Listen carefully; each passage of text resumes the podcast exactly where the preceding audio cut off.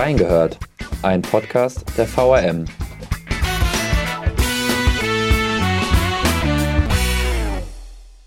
Lärm, Müll, Aggressivität. Die Stehpartys rund um die Wagemannstraße sorgen in der Wiesbadener Innenstadt weiterhin für Probleme. Wie die Akteure das Problem lösen wollen und wie die Lokalreporter des Wiesbadener Kuriers die Situation empfinden und darüber berichten, wir haben reingehört. Hallo liebe reingehört Zuhörerinnen und Zuhörer und herzlich willkommen zur neuen Folge. Mein Name ist Dominik Theis, ich bin Volontär beim Wiesbadener Kurier und ich darf in der heutigen Folge Henry Solter, unseren Reporter in der Lokalredaktion, bei mir begrüßen. Grüß dich, Henry. Grüß dich, Dominik. Henry beschäftigt sich aktuell mit dem Thema, beziehungsweise seit längerem schon mit dem Thema Partylärm rund um die Wagemannstraße und hat auch schon mehrere Artikel dazu geschrieben. Ja, die Partyprobleme beschäftigen dort Anwohner, Gastronomen, Ordnungskräfte, aber auch viele Akteure mehr. Vor über einem Jahr gab es schon mal eine Podcast-Folge mit Reporterin Nene Leubner dazu. Sie hatte sich damals ein Bild von der Situation gemacht und auch im Podcast geschildert, wie sie die Situation nachts in der Wiesbadener Innenstadt empfand. Henry, wie hast du seitdem die Lage in der Wagemannstraße empfunden? Mhm. Ja, man muss das ja so ein bisschen zweiteilen. Es sind beide Male jetzt irgendwie Situationen nach einem Lockdown. Also das erste Mal, als äh, Kollegin Leutner dann auch da war, war das nach dem ersten Lockdown, dem ersten Corona-Lockdown, wo äh, alle noch so ein bisschen, okay, jetzt haben wir ein bisschen Lockerungen so, aber alle noch sehr, sehr vorsichtig waren. Also äh, ich glaube, die Leute sind eher gemäßigter auch wieder weggegangen, auch in die Gastronomie, dann auch hier in die Kneipenszene, hier ins Schiffchen, so nennt man ja hier die, den Teil der Altstadt in Wiesbaden. Und das war alles noch ein bisschen so, ähm, ja, Halbgas vielleicht. Also das war nicht so intensiv wie jetzt. Ähm, ich komme jetzt darauf zu sprechen. Dieses Jahr hat sich das komplett verändert. Ähm, Im Vergleich zu letztem Jahr haben wir jetzt auch äh, eine sehr hohe Impfquote. Damals gab es ja den Impfstoff auch noch nicht für die breite Masse. Und dadurch sind die Leute auch, äh, ich will nicht sagen weniger vorsichtig geworden, aber für die ist jetzt sozusagen die Situation, ähm, wir sind geimpft, ähm, wir haben Lockerungen, äh, das Leben kommt mehr zurück was dadurch jetzt auch sich äh, ausschlägt, ja, viel mehr los jetzt in der Innenstadt. Äh, also die Menschenmassen sind gar nicht mehr zu vergleichen eigentlich mit dem Jahr vorher. Es ist viel mehr los hier in der Innenstadt. Ähm, ich glaube, das sieht auch jeder, der hier unterwegs ist am Wochenende. Man sieht es auch, finde ich, unter der Woche teilweise. Hier ist echt wieder ein bisschen Leben eingekehrt, was ja auch gut ist, wirklich. Also ähm, jeder, der das äh, anders sieht, äh, glaube glaub ich jetzt nicht. Also das ist wirklich ein sehr guter Zustand. Aber jetzt an den Wochenenden natürlich nimmt das Überhand mit den Menschenmassen und da kommen wir ja gleich auch nochmal drauf zu sprechen. Bist du jetzt in den letzten Wochen auch direkt vor Ort gewesen, um dir ein Bild zu machen davon? Mm, ja, also ich habe das auch, äh, klar, unter der Woche siehst du das dann nach Feierabend, äh, dass ja mal ein paar Leute sind, aber am Wochenende habe ich das auch gesehen. Es geht ja vor allem um die Nächte von Freitag auf Samstag und Samstag auf Sonntag, also die ganz normalen Wochenendtage dann. Es ist so, dass es dann so vielleicht so in den frühen Abendstunden geht das noch, da sitzen die Leute dann halt gesittet eigentlich noch draußen und das schlägt sich dann so, klar, in den normalen, wenn dann äh, jüngere Leute dann erst weggehen, das ist dann erst so ab halb elf oder so. Und dann füllt sich das so langsam hier im Bereich Wagemannstraße. Und dann, ähm, man muss sich das so vorstellen, wir haben ja hier äh, ein paar Gastronomieszenen, auch ein paar Kneipen. Und wenn die dann voll sind, sprich, äh, weil sie ja auch äh, noch 3G haben, also auch nur begrenzt Leute reinlassen dürfen, passen nicht alle Leute rein, die dann hierher kommen und die sammeln sich dann eben vor den ganzen Szenen und ähm, dadurch wird dann auch die Straße voller. Also das ist auch, das sieht man ab, ab, was weiß ich, 23 Uhr, aber das zieht sich dann auch bis in die frühen Morgenstunden, also auch bis äh, 3, 4 Uhr. Und ja, das ist so ein bisschen die Situation da und das habe ich auch schon gesehen und das ist schon, äh, ja, im Vergleich zu letztem Jahr schon ein Riesenunterschied, ja. Und die Leidtragenden sind letztendlich ja vor allem die Anwohner, mhm. die dem Lärm, aber auch dann am nächsten Tag dem Müll ausgesetzt sind.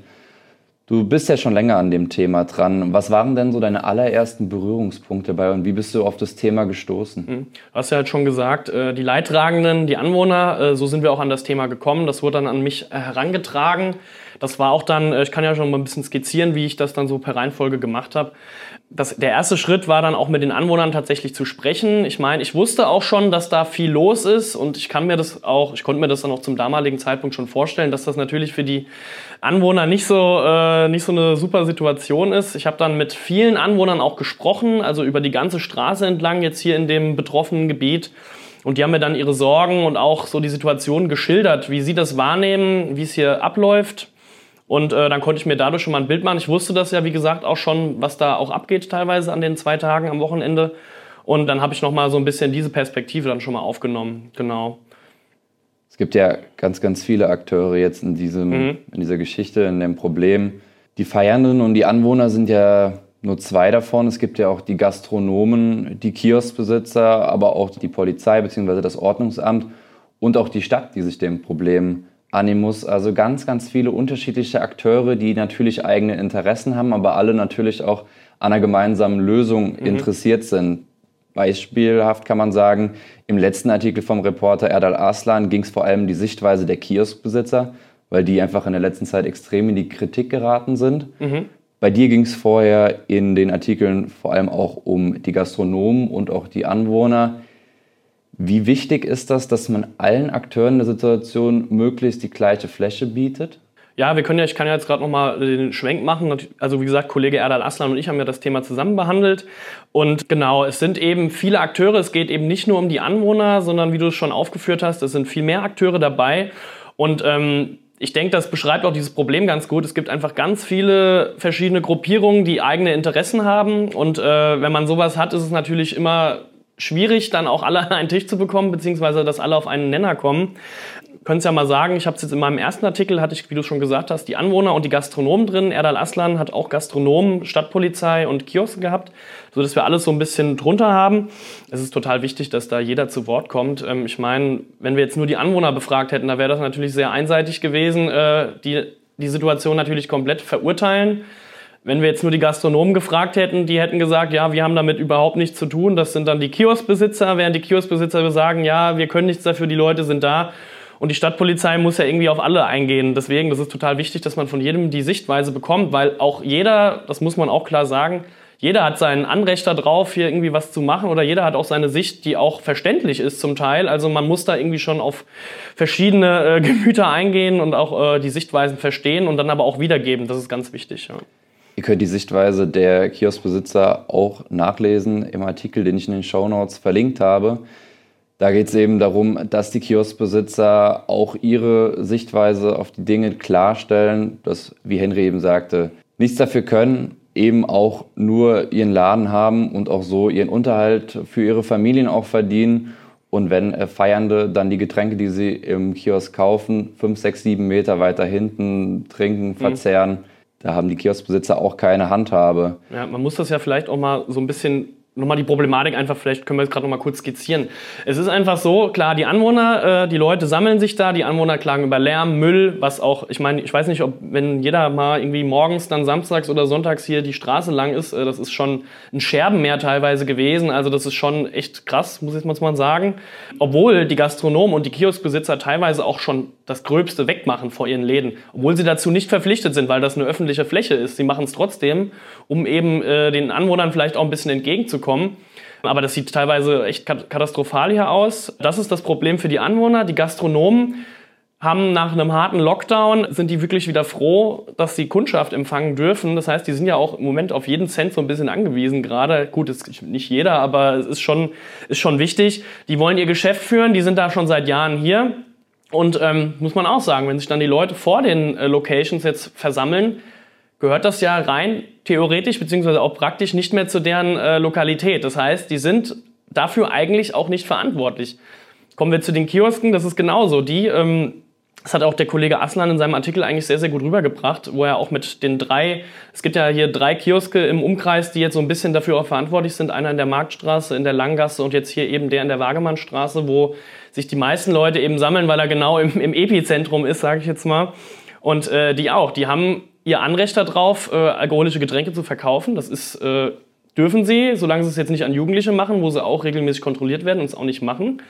Und wie du es schon eben gesagt hast, wenn die dann, was ich, eine Flasche Bier oder sowas verkaufen, können die keinen daran hindern, die dann drei oder vier Meter vor dem Kiosk äh, zu trinken. Das ist öffentlicher Raum und das ist halt so ein bisschen auch das Problem, weil klar sind die dafür mitverantwortlich, dass sie sich die Leute da sammeln, aber unterbinden ist ein bisschen schwierig auch. Und das ist ja auch genauso der, der Crew an der Sache. Und äh, dann kommt ja auch die Stadtpolizei ins Spiel, die eben auch nur bedingt eingreifen kann, weil ich meine, da werden ja jetzt auch keine Gesetzesbrüche mehr oder weniger begangen. Klar, es ist sehr laut. Wenn sie dann kommen, müssen sie es leiser machen. Aber es ist öffentlicher Raum. Die dürfen sich da versammeln. Und da ja auch die Corona-Regeln hier in der Innenstadt nicht mehr gelten, auch wegen dem geringen Infektionsgeschehen und auch wegen den hohen Impfungen, sind denen natürlich auch ein Stück weit die Hände gebunden. Da können sie jetzt eher nur durch diesen Lärm irgendwie einschreiten oder so. Ja. Was mich da auch noch interessieren würde mit Blick auf deine Arbeit, mhm. hat sich irgendein Akteur auch mal verschlossen, als du auf Stimmenfang warst? Oder waren alle sehr offen, ihre Sichtweise darzulegen mhm. oder wollten welche auch etwas vertuschen vielleicht? Ja, gut, wenn sie was vertuscht haben, dann habe ich es nicht gemerkt, dann haben sie es gut gemacht. Aber ähm, nee, also ich glaube zumindest die Anwohner, denen war es natürlich die kam ja von selbst. Also äh, weil es denen natürlich ein Ärger, weil ein Ärgernis für die ist, weil die auch dieses Problem ansprechen wollen, weil sie Hilfe gesucht haben, auch ein Stück weit. Und die haben natürlich viel gesagt.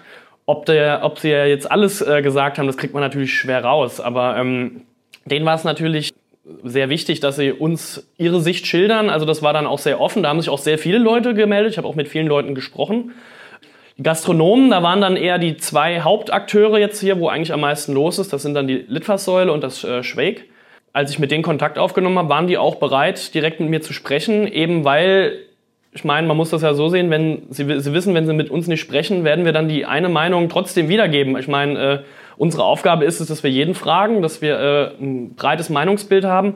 Und es war ja dann auch in deren Interesse, was dagegen zu sagen, beziehungsweise wie sie es sehen. Und da war auch die Gesprächsbereitschaft sehr hoch, muss ich sagen, weil die das auch noch mal ein bisschen anders gesehen haben. Sprich, dass sie eigentlich machen, was sie können, so nach dem Motto. Und deswegen, also ich hatte da nicht das Gefühl, dass sich die Leute da irgendwie verschlossen haben, weil äh, das haben wir ja jetzt auch, glaube ich, so ein bisschen rausgehört, dass das ein Problem eigentlich für alle ist. Ähm, wer die Artikel gelesen hat, weiß auch, dass die Gastronomen ja auch mit dieser Situation hadern. Die sind natürlich froh, wenn ihr Laden voll ist. Aber wenn sich dann hier die Leute, Menschenmassen da vorne sammeln, das Vermüllen, irgendwie laut sind, dadurch irgendwie Probleme mit den Anwohnern äh, herbeiführen, ist das ja auch nicht im Interesse der Gastronomen. Genau, und die Kioskbesitzer, so habe ich das verstanden, das hat ja der Kollege äh, Aslan gemacht, die sind ja auch froh, dass sie sich rechtfertigen können und eben, weil sie ja auch Schuldzuweisungen auch teilweise von der Gastronomie bekommen haben und von den Anwohnern, die waren dann auch froh, dass sie eine Plattform bekommen haben, um mal ihre Sicht zu sagen, die auch, wenn man das gelesen hat oder was ich da, wie ich das verstanden habe, auch vollkommen verständlich ist. Also die haben ja auch ihre äh, Argumente, die man auf jeden Fall auch anhören sollte. Ja. Am Ende geht es ja darum, in dem Konflikt zu einer gemeinsamen Lösung mhm. auch zu kommen. Kann man als Zeitung bzw. als Reporter da auch so eine Vermittlerfunktion einnehmen, dadurch, dass man alle Stimmen einfängt, alle Standpunkte klammern, dass was irgendwie schafft, dass alle Konfliktparteien in der Situation miteinander reden, um dieses Problem aus der Welt zu schaffen? Oder ist das für eine Zeitung, für einen Reporter nicht möglich? Das ist eine übertriebene Vorstellung. Ja, also Vermittler ist vielleicht ein bisschen zu, äh, zu viel, aber was wir ja auf jeden Fall gemacht haben, ist den Anstoß dafür zu geben. Also Dialoge haben ja jetzt auch mit der Stadtpolizei, die haben alle an einem Tisch gehockt und äh, haben sich darüber ausgetauscht, wie man die Situation verbessern kann. Und den Anstoß haben wir ja schon gegeben, indem die Anwohner auch auf, auf uns zugekommen sind ein Stück weit. Wir haben das Problem überhaupt erst vorgestellt. Ich gehe davon aus, dass die Stadt auch schon Kenntnis davon hatte, weil auch Anwohner sich schon an die gewandt haben. Logischerweise befragst oder nimmst du ja eigentlich, bevor du zu den Medien gehst, erstmal Kontakt zu den äh, örtlichen Behörden auf, um die Situation zu schildern. Aber ist ja natürlich, wenn dann medialer Druck so ein bisschen auch entsteht, wo du eben sagst, ja, das Problem besteht, da kitzelst du sie halt noch ein bisschen mehr. Das heißt, äh, dann wird, passiert eher noch mal was. Und das haben wir ja, denke ich, auch ganz gut hinbekommen. Also Kollege Aslan und ich, dadurch, dass dieses Problem einfach geschildert worden ist, wir einfach alle Akteure zu Wort kommen lassen haben. Und das kam ja jetzt auch raus, jetzt in den letzten Wochen hat ja dann auch die Stadtpolizei hier die Wagemannstraße auch mehr bestreift. Also die sind ja, waren ja häufiger da. Und das war ja auch der Anstoß eigentlich überhaupt erst, dass sie das getan haben, weil wir eben auch in unserer Berichterstattung darauf Bezug genommen haben. Deswegen, also ein Vermittler vielleicht nicht, aber wir haben dafür gesorgt, dass eben die Leute dann sich untereinander auch äh, ausgesprochen haben. Ja. Und du hast ja eben auch gesagt, dass die Berichterstattung über die Situation auch Teamwork in der Redaktion gewesen mhm. ist, dass nicht nur du, sondern auch der Kollege Arslan eben dran waren. Wie kann ich mir das vorstellen? Wie teilt man sich das auf? Brieft man sich dann immer gegenseitig? Hat man da so sein eigenes Steckenpferd bei bestimmten Akteuren und ja, geht eher zu denen und der andere zu anderen? Wie ist das? Wie kann ich mir das vorstellen? Ja, also oft ist es so, dass es bei uns natürlich auch irgendwie durch, äh, also wir haben ja bei uns in der Redaktion das so aufgeteilt in verschiedene Themenfelder und ähm, ich habe mich jetzt auch zum Beispiel mit der lokalen Wirtschaft beschäftige ich mich. Da gehört ja auch zum Beispiel die Wagemannstraße mit den Gastronomen auch dazu. Bei mir war es jetzt so, ich habe das Thema angestoßen. Das ist auch echt, war auch super Resonanz auch von vielen Leuten, ähm, weil es eben gut gelesen worden ist. Und äh, dann äh, die Fortführung, ja, das ist dann bei uns oft so, dass dann der andere irgendwie ein anderes Thema gerade in der Mache hat oder irgendwie nicht da ist oder so. Das ist ja nicht immer so einfach. Auch äh, jetzt vor allem in der Urlaubszeit ging das ja los. Und dann hat Kollege Aslan da drauf fortgesetzt, was bei uns natürlich immer passiert ist, wenn wir wissen, wir führen ein Thema fort von einem Kollegen oder machen da, spinnen das weiter. Da gibt es natürlich eine intensive Absprache, das ist klar. Also ich habe dann auch, äh, als dann Kollege Aslan das Thema übernommen hat, hat er sich auch bei mir informiert, logischerweise, wie das so ist, was ich für Erfahrungen gemacht habe, mit wem ich schon gesprochen habe, was man vielleicht dann noch aufgreifen kann, auch weil wir auch jeweils unsere Themen immer, die Artikel auch immer kommentiert haben. Das, da kommen wir später auch nochmal dazu.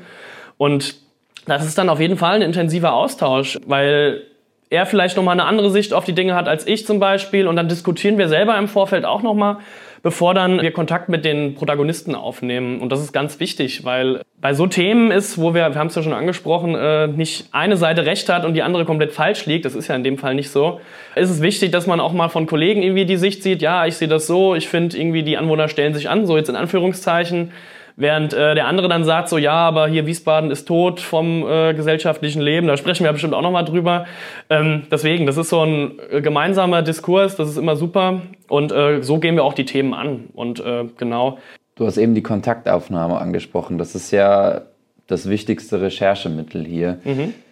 Findest du es am wichtigsten, dass man sich direkt vor Ort als Reporter einen Eindruck verschafft oder ist es dir lieber gewesen, zu telefonieren und so mit den Leuten zu sprechen und an auch die Argumente zu kommen?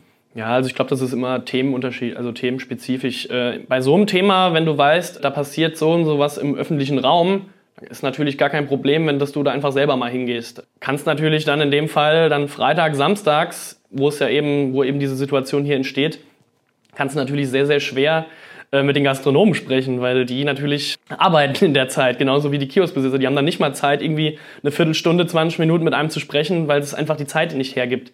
Mit den Anwohnern habe ich mich mit ein paar persönlich getroffen. Auch hier, das Pressehaus ist ja direkt auch nebendran an diesem äh, Hotspot. Das war natürlich auch nochmal ein schöner Eindruck, aber ich denke, um die Meinungen wiederzuspiegeln, kann man auch telefonieren, das ist kein Problem.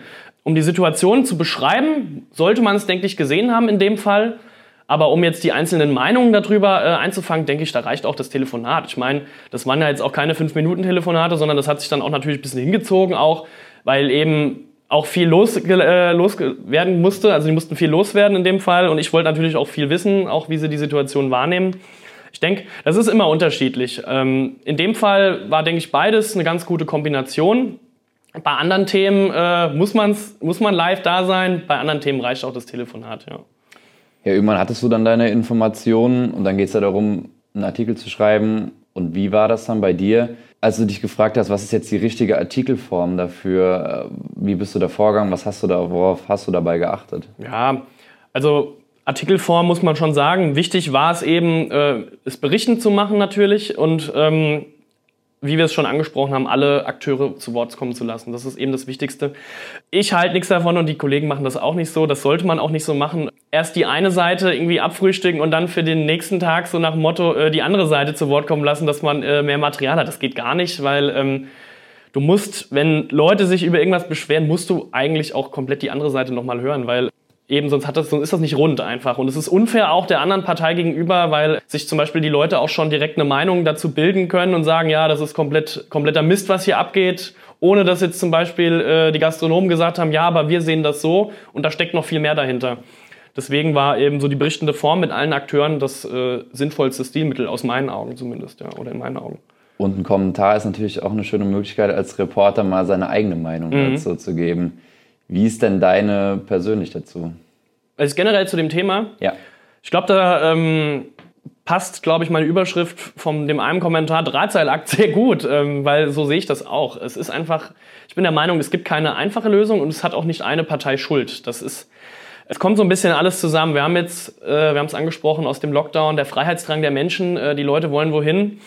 Das haben auch die Kioskbesitzer gesagt. In Wiesbaden gibt es kaum mehr ein Ort, wo junge Leute überhaupt hingehen können, weil eben vieles zugemacht hat. Wir hatten es jetzt auch letztens in unserer Berichterstattung. Viele äh, Locations, viele Bars, Restaurants machen zu. Es gibt einfach keinen Ort mehr. Und jetzt so nach Corona, wo man äh, Monate, Wochen lang in seinen eigenen vier Wänden irgendwie eingesperrt war auch und nirgendwo hingehen konnte, muss ich das ja auch so ein bisschen entladen. Und das passiert eben genau jetzt hier in der Wagemannstraße. Leute treffen sich, wo endlich mal wieder irgendwo weggehen und äh, ja, sie müssen ja irgendwo hin. Und das ist eben genau hier das Schiffchen. Das war auch früher schon so. Also das ist ja jetzt nicht so, dass das irgendwie seit Corona hier viel los ist. War auch früher schon so. Dann hast du hier die Anwohner, die natürlich äh, eineinhalb Jahre hier Ruhe hatten und äh, sich, glaube ich, auch so ein bisschen an diese Idylle in Anführungszeichen gewöhnt haben. Und äh, dann kommen dann auf einmal so viele Leute. Klar, es waren nicht so viele früher, aber es war immer schon was los. Und äh, das ist natürlich ein Schockmoment für die. Und ja, ist schwierig. Es war auch nicht so schlimm von der Vermüllung, muss man dazu sagen. Und äh, die sind natürlich komplett überfordert mit der Aktion. Dann hast du die Gastronomen, die äh, eine schwere Zeit hatten in der, im Lockdown. Wie gesagt, haben wir schon gesagt, wenig Einnahmen. Wollen natürlich jetzt weiter ihre Kunden bedienen, wollen weiterhin, dass viel los ist. Und ja, da trifft sich das alles zusammen.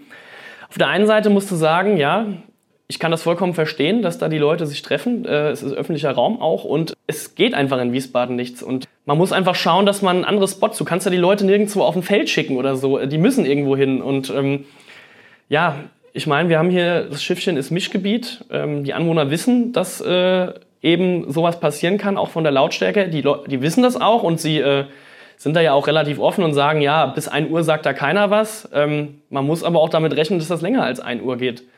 Also ich habe absolut Verständnis für die Leute, die sich da treffen, weil eben, ja, das ist eine schwere Zeit und sie wissen, sie können auch nirgendwo hingehen. Andererseits, das ist natürlich die andere Geschichte, gehen so Vermüllungen dann auch hier irgendwie gegen, gegen die Türen da zu urinieren oder sowas oder die Aggressivität geht natürlich auch überhaupt nicht. Also ähm, alles mit Maß und äh, man muss dann einfach einen Kompromiss finden und das ist einfach ganz schwierig, weil äh, die Anwohner haben auch ihr Recht, dass dann also sich um drei Uhr da nicht mehr rumgekrölt wird. Vollkommen verständlich, ich kann das auch nachvollziehen. Da müssen auch vielleicht die Leute mehr Rücksicht nehmen. Kannst du dann nicht, wenn du ein bisschen was getrunken hast, wird dann immer schwieriger. Äh, also ist ganz schwierig. Ähm, auf der einen Seite, ich kann die Anwohner verstehen, dass sie dann ab einer gewissen Uhrzeit dann auch einfach verzweifelt sind. Aber man muss eben auch ganz klar sagen, dass ja, die Leute können nirgendwo hin und das äh, ist, denke ich, so das Wichtigste. Man muss einfach schauen, dass man mit diesen Leuten, diesen Menschenmassen da eben einfach das Beste irgendwie draus macht. Ja. Ich habe mir dazu auch ein Meinungsbild mal eingeholt mhm. und mal einen Blick in die Kommentarspalten in Facebook, aber auch in Instagram mhm. unter dem Post des Wiesbadener Kuriers äh, und habe mal geschaut, wie stehen eigentlich unsere Leserinnen und Leser dazu. Und da kommen wir auch schon zu unserer Kategorie Nachgehört. Nachgehört. Zwar habe ich einfach zwei Kommentare rausgesucht, die, glaube ich, die zwei Lager, die es hier gibt, sehr gut beleuchten. Und ich würde dich einfach bitten, mhm. kurz und knapp einfach mal ein Statement zu den Kommentaren abzugeben. Und zwar, okay. erster Kommentar von einer Userin, was die Stadt noch lebendig macht, sind die jungen Menschen in den Gassen am Wochenende mit einem Glas Wein in der Hand. Es kann nicht sein, dass man Wiesbaden totstellt, nur weil ein paar Leute in der City leben und 100% Stille wollen. Ja, das ist ja genau das, was wir gerade gesagt haben. Ähm, ich kann die Meinung komplett nachvollziehen. Vor allem dieses 100% Stille, das wirst du hier nicht haben, das ist ein Mischgebiet, wie gesagt. Und Wiesbaden ist normal fast tot vom Nachtleben. Es ist einfach so und äh, ja, kann ich so unterschreiben. Also klar ist das jetzt ein bisschen pauschal gesagt, weil da überhaupt nicht drauf eingegangen wird, dass die Leute aggressiv sind und äh, über die Vermüllung wird auch nicht gesprochen und teilweise die Respektlosigkeit, auch wenn sich Anwohner beschweren. Darauf wird nicht eingegangen, aber die Quintessenz dieses Kommentars, dass eben die jungen Leute irgendwo hingehen müssen und äh, sich ausleben müssen und dass Wiesbaden eben keine Alternativen bietet, das äh, würde ich komplett unterschreiben, ja. Die andere Seite der Medaille spiegelt dieses Kommentar wieder. Die Spießer könnten den Befürwortern der anscheinend aus dem Ruder laufenden Partys ja mal ein Nachtasyl gewähren und zum anschließenden Reinemachen einladen. Vielleicht finden sie dann das rücksichtslose Verhalten auch nicht mehr so lustig. Ja, genau. Wie du schon gesagt hast, das ist die andere Seite der Medaille. Ähm, es ist klar, diese Vermüllung, wer das schon gesehen hat, ist es Wahnsinn und auch äh, dass Leute dann nicht schlafen können, auch vollkommen verständlich. Vor allem, das ist ja, wer die Wagemannstraße hier kennt, das sind enge Gassen, die ganze, ganze Lautstärke zieht nach oben. Und sind die Leute, die natürlich oben wohnen, äh, komplett, also ich habe da, das hat man auch in einem Artikel, hab, hat mir ein Anwohner erzählt, äh, teilweise 80 Dezibel in der Wohnung äh, abends. Das ist, das ist Wahnsinn. Also wirklich, das, äh, das ist schon krass. Das ist auch, obwohl man direkt hier an diesem Hotspot wohnt, das ist schon, das ist schon sehr heftig. Ähm, ja, es ist so, es ist äh, für Anwohner sehr, sehr schwierig und deswegen kann ich, die, ich kann die Position auch komplett teilen. Das ist schon, das ist krass für die Leute. Und deswegen muss man einfach schauen, dass man nicht die Leute wegkriegt, aber so ein bisschen die Lautstärke wegkriegt. Also ja, beide Seiten haben recht und das ist ja auch eben dieses, die Schwierigkeit in diesem Thema. Ja. Eine Lösung wäre ja, mehr Räumlichkeiten auch für die Feiernden zur Verfügung zu stellen. Weißt du da etwas, ob es seitens der Stadt da schon Planungen dazu gibt? Ja, also Räumlichkeiten, ähm, von was sprechen wir da? Willst du da ein Jugendzentrum oder was? Das wird auch nicht frequentiert. Es geht einfach darum, dass die Leute weggehen wollen. Die wollen in äh, Gastronomie, die wollen in die Locations. Und äh, solange da nichts Neues aufmacht, das kann die Stadt ja auch nicht machen. Die Stadt kann ja nicht sich irgendwie einen Raum oder was ich, eine Lokalität mieten oder kaufen um da äh, das selber zu bewirten. Das geht ja nicht. Äh, die Leute wollen einfach unter Leute und das geht am besten, indem du äh, in die Gastronomie gehst oder in die, in die Partyszene. Und äh, das müssen dann schon Leute aus dem Gewerbe tun. Da kann die Stadt, glaube ich, nicht so viel machen. Aber die Stadt kann ja Anreize schaffen für die Gewerbetreibenden. Findest du, dass es da zu wenige gibt? Dass es das ein Hauptproblem ist, dass sich zu wenige Gastronomen und Barbesitzer hier ansiedeln? Definitiv, das ist ein sehr großes Problem. Ähm, ja, ich hatte es ja vorhin schon mal angesprochen, wir haben ja echt einen Kneipen, also ich bin ja auch noch relativ jung, würde ich sagen. Und äh, wenn ich das höre, was dann früher oder was ältere Kollegen sagen oder wenn ich das mitbekomme, ähm, früher war Wiesbaden ja äh, total belebt auch. Das waren richtig viele tolle Kneipen, Bars und sowas.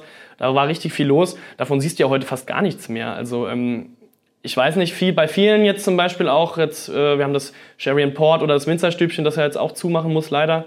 Da lag es zum Beispiel am Verpächter. Ich glaube einfach, dass vielen Gastronomen hier in Wiesbaden äh, sehr viele Steine in den Weg gelegt. Das muss nicht mal unbedingt die Stadt sein. Das sind dann vielleicht Pächter oder auch äh, Anwohner vor allem. Das ist, es ist ein Problem, das muss man einfach auch sagen. Jetzt hier in dem Fall, wo muss ich sagen, klar, da äh, haben die Anwohner natürlich auch ein, ein, Recht drauf, dass sie sich beschweren, weil es heftiger ist als sonst. Aber das sieht man ja auch schon bei diversen Festen oder so, wo ähm, sich beschwert wird, wo, äh, ja, wo irgendwie jedes einzelne Fest irgendwie noch so ein bisschen eingestampft wird, weil man es dann irgendwie jedem recht machen muss. Und das ist ein sehr, sehr großes Problem, sehe ich so. Und meine, wenn man das ein bisschen mit Mainz vielleicht drüben vergleicht, das wird jetzt nicht jeder hier gerne hören, aber Mainz ist da schon ein bisschen weiter noch als, als Wiesbaden. Also ich glaube, hat ja auch irgendwie seine Gründe, warum das eine Studenten, richtige Studentenstadt ist, während das hier Wiesbaden nicht ist. Was mich noch zu dem Thema Kommentare interessieren würde, wie geht man denn als Redakteur mit Kommentaren auch in den äh, Social Media Kommentarspalten um? Mhm. Kann man da, wenn man sich, die, also liest du, sie, liest du dir die Kommentare auch durch selbst? Ähm, ich meine, mhm. du hast ja dann auch einen Kommentar und Bericht geschrieben, die wurden auch gepostet. Und hast du daraus auch neue Anregungen ziehen können? Ja, also grundsätzlich, äh, ich lese immer mal wieder die Kommentare auch in den Artikeln, weil es einfach jemand natürlich mich auch interessiert, was die Leute äh, dazu denken. Ähm, jeder äh, fundierte oder sachliche Kommentar ist immer gern gesehen. Äh, das haben wir leider nicht immer bei Social Media. Ähm, aber das ist jetzt ein ganz anderes Problem, dass da Leute teilweise über die Stränge schlagen. Und ähm, ja, teilweise findet man da dann auch wirklich mal Ansätze, wo ich denke, okay, so habe ich das vielleicht noch gar nicht gesehen und okay, da ist auf jeden Fall noch irgendwie Platz da, wo man vielleicht noch mal in die Richtung gucken sollte. Ja, auf jeden Fall. Vor allem, wenn man dann zum Beispiel die Kommentare, wenn die äh, hochgeladen werden bei uns oder zum Beispiel auf Facebook geteilt werden und sich da Kommentare finden, gucke ich immer mal gerne rein, weil ähm, Kommentar ist ja rein subjektiv. Es gibt natürlich andere Meinungen. Aber wenn dann jemand zum Beispiel mal ganz sachlich da hinschreibt, ja, ich finde, das ist so und so und dann denke ich dann auch oft, okay, ja, absolut legitim. Kann man, kann man so sehen, finde ich gut, kann man vielleicht auch nochmal für die Berichterstattung aufnehmen. Wie gesagt, wenn diese Kommentare sachlich sind, sehr, sehr gerne. Nehme ich auch gerne neue Anregungen auf.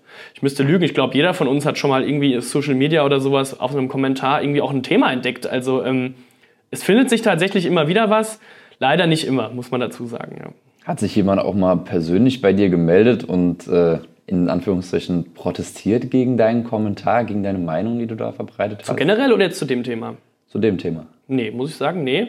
Ich muss aber auch sagen, ich habe es ja relativ auch neutral verfasst, weil ich eben auch, wie man es ja auch rausgehört hat jetzt aus unserem Gespräch hier, dass ich da nicht auf eine Partei oder nicht eine Partei irgendwie einnehme oder für eine Seite komplett bin. Deswegen, wenn man es so neutral hält, ist es natürlich schwieriger. Äh, dann haben die Leute auch weniger Angriffsfläche, was nicht immer gut ist. Ich bin gern auch mal irgendwie pro einer Seite, aber ähm, bei dem Thema hat, hat man, denke ich, beide Seiten oder habe ich beide Seiten irgendwie auch abgedeckt gehabt. Deswegen habe ich mir dann auch selber weniger, wenig Angriffsfläche geboten. Was aber auch meiner Meinung nach rein dem Thema geschuldet war. Also wenn ich jetzt gesagt hätte, irgendwie bis 10 Uhr ist hier Rambazamba, aber dann ist still und die Anwohner beschweren sich, wäre ich natürlich komplett auf der äh, Seite der Feiernden gewesen, weil eben bis 22 Uhr äh, die das auch dürfen. Aber so ähm, ist es eine ganz andere Situation. Und es ist halt auch immer themenspezifisch, wie, äh, wie du was kommentierst. Wenn du selber so ein bisschen in dir zerrissen bist, der Kollege Aslan, dem geht's ähnlich, äh, haben wir uns ja auch lange drüber unterhalten da bietest du weniger Angriffsfläche und wenn du nicht eine komplette Seite einnimmst, dann hat natürlich die Gegenseite äh, schwierig sein, äh, schwer in dem Fall. Ja, der Kommentar des Kollegen Aslans hieß ja im Titel Abkühlung. Mhm. Und ich glaube, das ist ja auch ähm, das große Thema, dass wir jetzt im Herbst sind, dass sich die Anzahl der Feiernden verringern wird. Oder siehst du das anders? Ja, also klar, es wird weniger, weniger sein, auch aus den Temperaturen natürlich bezogen. Ähm, das hat aber zum Beispiel der Inhaber vom Schweig hat das eigentlich ganz gut gesagt. Dann ziehen sich die Leute halt dicker an und stellen sich dann da auch hin. Wird auch passieren. Also ich glaube, es wird ein bisschen ruhiger werden auch, weil klar, man hat im Sommer natürlich viel mehr Lust nach draußen zu gehen, ähm, sich mit Leuten zu treffen. Es wird weniger werden, aber ich glaube, dass sich das jetzt hier so mit der Gesamtsituation auch schon ein bisschen etabliert hat. Und äh, auch im Winter wird sich nichts an der Gesamtsituation in Wiesbaden ändern. Es werden noch genauso wenig Party-Locations da sein, es werden noch genauso wenig Bars da sein und äh, das Schiffchen bleibt einfach hier und es wird weiterhin ein Spot bleiben. Es wird vielleicht Abkühlung, ganz schönes Wort. Es wird sich ein bisschen abkühlen, auch äh, nicht nur auf die Temperaturen bezogen, aber ähm, ganz verschwinden wird das nicht. Das glaube ich nicht. Ist die Gefahr auch da, dass es noch mehr Hotspots wie die Wagemannstraße geben wird? Hm, ich weiß nicht. Also ich wüsste erstmal nicht wo. Und zweitens würde ja, wenn sich ein zweiter Hotspot, ein zweiter Hotspot entsteht, ein Teil von den Leuten, die hier sind, würden ja dann nach da gehen. Also das heißt, es wird sich vielleicht so ein bisschen entzerren oder verlagern. Ähm, klar, gibt's immer, also das, das Risiko besteht, klar, aber ich wüsste jetzt tatsächlich nicht wo. Also ähm, das ist hier, wie gesagt, Altstadt, traditionell immer viel los und hier sammeln sich die Leute einfach auch. Und äh, hier ist ja im Moment das, wo noch was los ist. Und das sehe ich jetzt irgendwie in anderen Orten in Wiesbaden nicht so äh, extrem wie hier. Ja. Mich würde abschließend noch interessieren, wie du zu der Idee der Stadt stehst, dass ein Nachtbürgermeister installiert werden mhm. soll. Mhm. Denkst du, das kann äh, viele Probleme aus der Welt schaffen? Ja, also ich muss grundsätzlich sagen, dass ich das Konzept vom Nachtbürger sehr, sehr gut finde. Ähm, ich glaube, das ist in Amsterdam 2012, genau, hatten den ersten Nachtbürgermeister. Mainz hat ja jetzt auch einen. Ich finde die Idee gut. Ähm, witzigerweise, Gerd-Uwe Mende, unser Oberbürgermeister, hat auch damals äh, bei der Wahl, zu seiner Wahl, auch das in seinem Programm gehabt, dass er sich dafür einsetzen möchte. Ist jetzt bisher noch nichts passiert. Wir brauchen auf jeden Fall einen. Bin ich fest der festen Überzeugung. Ist natürlich schwierig, jemanden zu finden, der sich da, da dem annimmt, weil Wiesbaden natürlich äh, sehr, sehr viel Bedarf hat. Auch in dem Fall, wir hatten es schon angesprochen, eben durch dieses Kneipensterben, durch das einfach so wenig los ist. Könnte, also ich denke, jede Innovation in der, in der Hinsicht oder in die Richtung ist gut, muss ich sagen. Und ähm, wenn man dann vielleicht mal alle Beteiligten, die eben sich für das Nachtleben in Wiesbaden auch einsetzen wollen, vielleicht an einen Tisch dadurch bekommt, äh, auf jeden Fall. Fände ich gut, ja. Das war ein gutes Schlussstatement. Ich bedanke mich bei dir, Henry, für deine Eindrücke Sehr und gerne. deine Einblicke. Wir sind am Ende der Folge zur Situation in der Wagemannstraße, haben Eindrücke bekommen, wie es dort aktuell aussieht, auch um eine Lösung, wie darüber auch berichtet wird.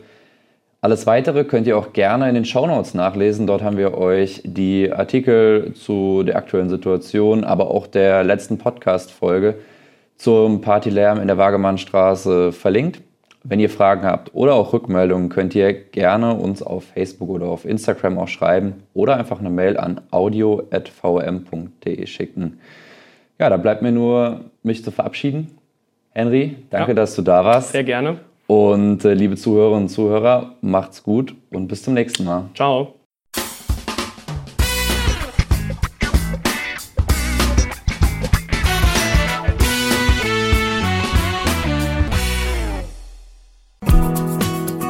Das war die heutige Ausgabe von Reingehört. In diesem Podcast blicken junge Journalisten gemeinsam mit erfahrenen Reportern der VRM auf aktuelle Themen und bewegende Geschichten zwischen Rhein und Taunus.